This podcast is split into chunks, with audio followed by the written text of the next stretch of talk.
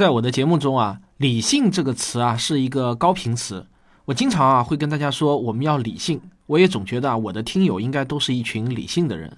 没想到啊，前天晚上在某个微信群里面啊，我拍卖我的书，定价六十八元的《星空的琴弦》的精装版啊，我是一元起拍的，结果呢，最终的成交价居然飙到了八十元。那我觉得这就显得不理性了啊！更夸张的是啊，中标的人啊，付了钱居然失联了，他也不主动来找我要书啊，我到现在啊都还没有找到他。我感觉啊，他好像就是纯粹为了过一把哄抬物价的瘾，结果呢，一不小心就砸手里了。这个啊，貌似不太理性。开个玩笑啊，希望那位中标的叫 M 四的同学听到我这个节目的话呢，跟谭老师取得一下联系啊，我得把书寄给你，包邮的啊。实际上啊，经常会有人来问我，到底什么是理性？怎样才能成为一个理性的人呢？我曾经听到有人说啊，我们不能盲目崇拜科学，要坚持理性。那我听到这样的句子呢，我的第一反应就是啊，说话的人应该没有正确理解理性的含义，否则呢，他应该不会说出这样的句式，把理性放在了比科学更好的那一面。实际上呢，理性是科学精神中的一部分，坚持理性的人就等于是认同科学精神中很重要的一个方面了。那到底什么是理性呢？在我看来，如果比较严格的界定这个词的含义，那么理性呢，其实指的是哲学中的理性主义。理性主义者啊，最著名的代表就是笛卡尔、康德等。但是现在经常被我们老百姓挂在嘴上的理性呢，我感觉啊，大家并没有对它有一种公认的定义，它的含义呢，变得也是越来越丰富。我觉得呢，可能是更倾向于理工科思维的意思。在口语中啊，我们经常说一个人很理性，一般呢是指他显得很理智，做事很冷静，不会冲动决定，遇事呢会想三分。那么在哲学上的理性主义到底又是什么意思呢？一般认为啊，它是在笛卡尔手里成为了一套较为完整的思想体系。笛卡尔就是最重要的理性主义的代表人物之一。可能很多人都听说过啊，笛卡尔的那句名言：“我思故我在。”并且可能你也听说过，笛卡尔是试图证明上帝存在的人。换句话说啊，他是信上帝的。可能有人就奇怪了，一个信上帝的人怎么反而成了理性主义的代表呢？在我们普通人的印象中啊，一个理性的人似乎不应该信上帝的。那么，如果你也这样认为的话，那就说明啊，你对理性主义是有误解的。其实呢，真正的关键问题不在于你相信什么，而在于你为什么相信。理性主义者认为，任何可靠的结论必须经由公理演绎的方法才能得到。不管什么样的结论，我们都必须要从一些最最基本的原则开始。然后呢，通过数学和逻辑一步一步往前推演得出，否则啊，结论就是不可靠的。一个典型的理性主义者对于归纳法得出的结论都是抱有深深的怀疑的，哪怕千百次的实验结果都指向同一个结论，只要不能得到公理演绎的支持，就依然会抱有怀疑的态度。换句话说啊，在地球和太阳的数学模型没有建立之前，理性主义者不认为明天的太阳必定会升起。但数学模型一旦确立了，他就信了。这也是为什么我们会在果壳网上看到那些号称是死理性派的写的文章啊，不管什么问题都会套上一个数学模型，然后呢就是一番复杂的计算和推理。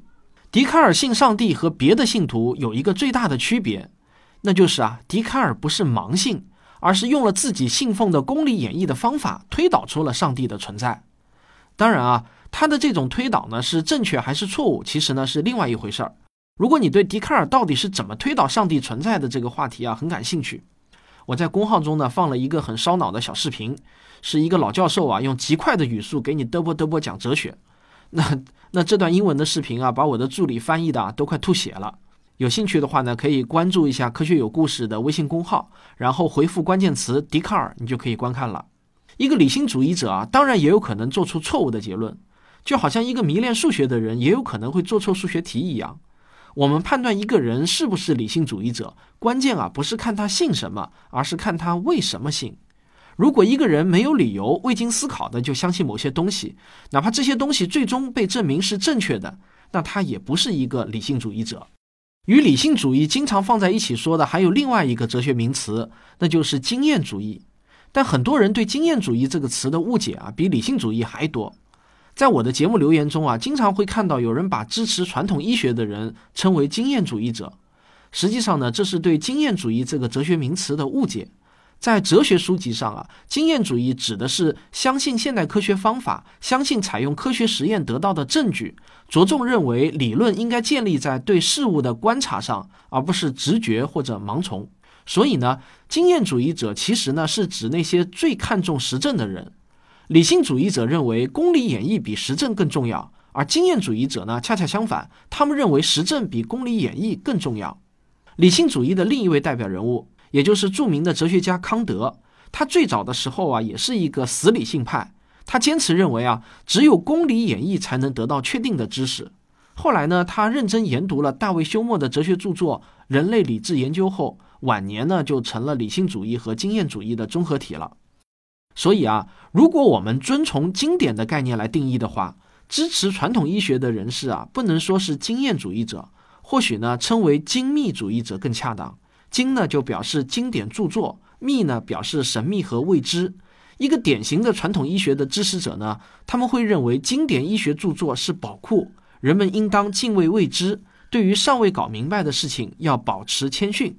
这在很多人看来是非常正确的三观，那我也是充分尊重这样的世界观。不过呢，如果大家是我的老听众啊，应该知道我的立场。我秉承的基本观点啊，就是自然是可以被理解的。我讨厌一切神秘主义的论调。我对未知呢，只有好奇，没有敬畏。如果这里的敬畏指的是尊敬和畏惧的含义的话，那比较有趣的是啊，如果大家看过一些哲学史方面的著作的话，你会发现啊，在理性主义和经验主义的发展过程中呢，曾经是激烈的对立的。古典的经验主义者认为啊，没有知识是可以被推导出来的，知识的来源呢，只能是经验的总结。当然，这里的经验啊，不单单指的是我们的感官经验，还包括了物理测量。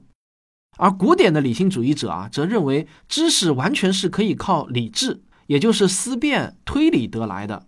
这两派啊，曾经吵得不可开交，谁也说服不了谁。